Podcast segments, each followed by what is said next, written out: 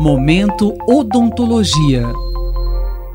Cada vez mais se fala em preservação dos recursos naturais, desenvolvimento econômico e valorização humana.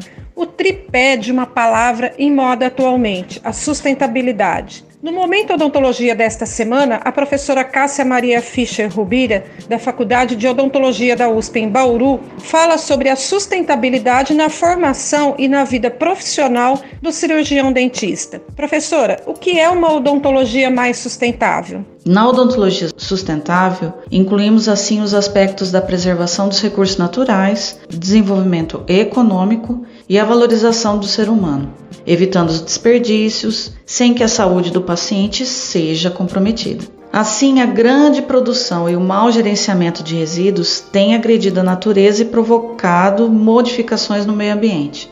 Um dos grandes desafios atualmente é a existência de uma ferramenta que possibilite a redução drástica da dispersão de resíduos diretamente ao meio ambiente sem tratamento. Embora a reciclagem seja uma forma sustentável de gerenciar e renovar grande parte dos resíduos, infelizmente não pode ser aplicada a todos os tipos de resíduos existentes. No consultório odontológico tem várias problemáticas, como o descarte de materiais poluentes ao ambiente e que demoram muito tempo para se degradar.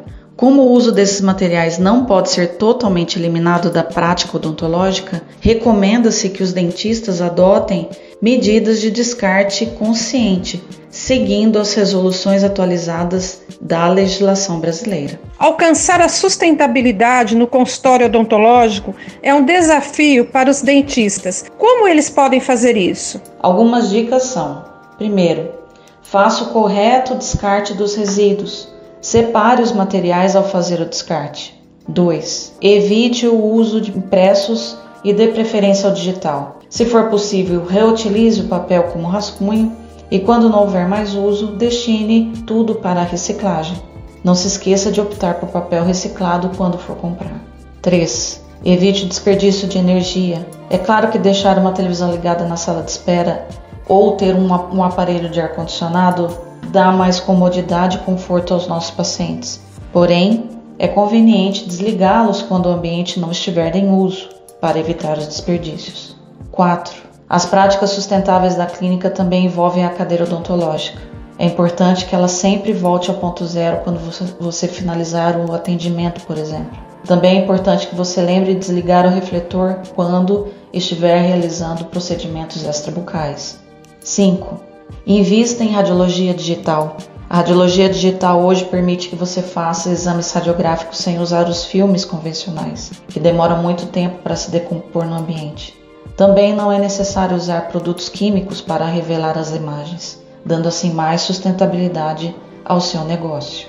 6. Dê preferência para aparelhos mais econômicos. Temos computadores na recepção, as autoclaves, geladeira, ar-condicionado e por assim vai. Não há dúvidas de que todos eles são indispensáveis e por isso, ao comprá-los, certifique-se que não consomem tanta energia. 7. Reduza o consumo de água. Dentro do consultório, na hora de fazer os procedimentos, o cirurgião dentista também pode e deve ter alguns cuidados, como manter a água da cuspideira fechada quando estiver em uso, usar de forma consciente os sugadores e outros produtos que geram vácuo, já que utilizam água da rede, na limpeza do instrumental, priorize as cubas ultrassônicas e use consciente da água na lavagem manual quando necessário. Mantenha banheiros, pias e outras torneiras sempre em manutenção e troque as descargas e torneiras que prejudicam a economia de água. O que fazer com os resíduos sólidos provenientes do serviço odontológico? A RDC 222 de 2018 da Anvisa regulamenta as boas práticas de gerenciamento dos resíduos de serviços de saúde, onde pretende minimizar os riscos inerentes ao gerenciamento de resíduos no país, no que diz respeito à saúde humana e animal, bem como na proteção do meio ambiente e aos recursos naturais renováveis. Esta RDC prevê que em todo serviço gerador, seja ele privado ou público, deve dispor de um plano de gerenciamento de resíduos sólidos de saúde. Cada serviço de saúde gerador de resíduos sólidos deve fazer uma estimativa dessa geração por grupos, os grupos conhecidos como A, B, C, D e E de resíduos sólidos. Estes resíduos do grupo A, por exemplo, que são chamados de infectantes, são aqueles os contaminados por agentes biológicos. Todos esses devem estar embalados em sacos brancos identificados como infectante, respeitando sempre o limite de dois terços da capacidade, e devem ser substituídos sempre ao atingir esse limite ou a cada 24 horas ou 48 horas, independentemente do seu volume. Este resíduo deve ser encaminhado para a disposição final ambientalmente adequada, ou seja, encaminhados para o aterro sanitário. Os resíduos de amálgama, por exemplo, devem ser acondicionados em recipientes inquebráveis, de paredes rígidas, contendo água o suficiente para cobrir, e encaminhá-los para a coleta especial de resíduos contaminados, ou encaminhados para recuperação. Os resíduos do grupo E, que são aqueles pérfuro cortantes, esses todos devem ser acondicionados em caixas de papelão em coletores próprios. Esses recipientes devem ser rígidos e resistentes a qualquer acidente ou vazamento. E os líquidos? Os resíduos do grupo B ou os químicos são os resíduos contendo substâncias químicas que podem representar risco à saúde pública ou ao meio ambiente dependendo das suas características de inflamabilidade, corrosividade, reatividade e toxicidade.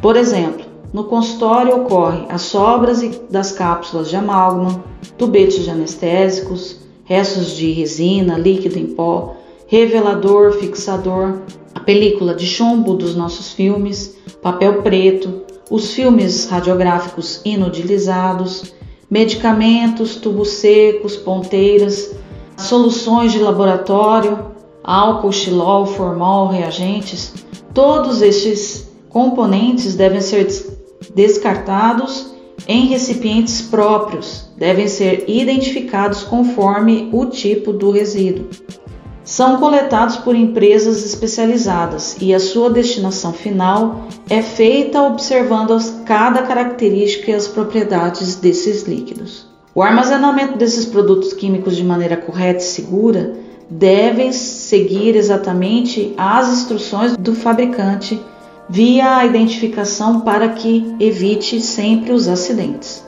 E os resíduos radiológicos? Dos resíduos radiológicos, nós temos os reveladores utilizados, podem ser submetidos a um processo de neutralização para alcançar um pH entre 7 e 9 e assim posteriormente ser lançados na rede coletora de esgoto, desde que atendam às diretrizes estabelecidas pelos órgãos ambientais, gestores de recursos hídricos e de saneamento competentes.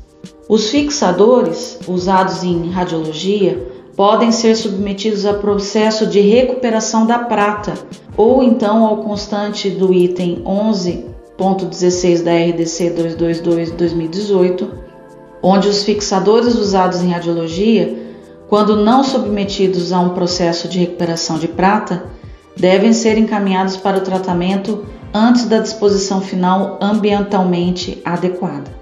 O descarte de pilhas, baterias e acumuladores de carga contendo chumbo, o cádmio e o mercúrio e os seus componentes devem ser feitos de acordo com a resolução do CONAMA 257 de 99 ou a que vier a substituí-la.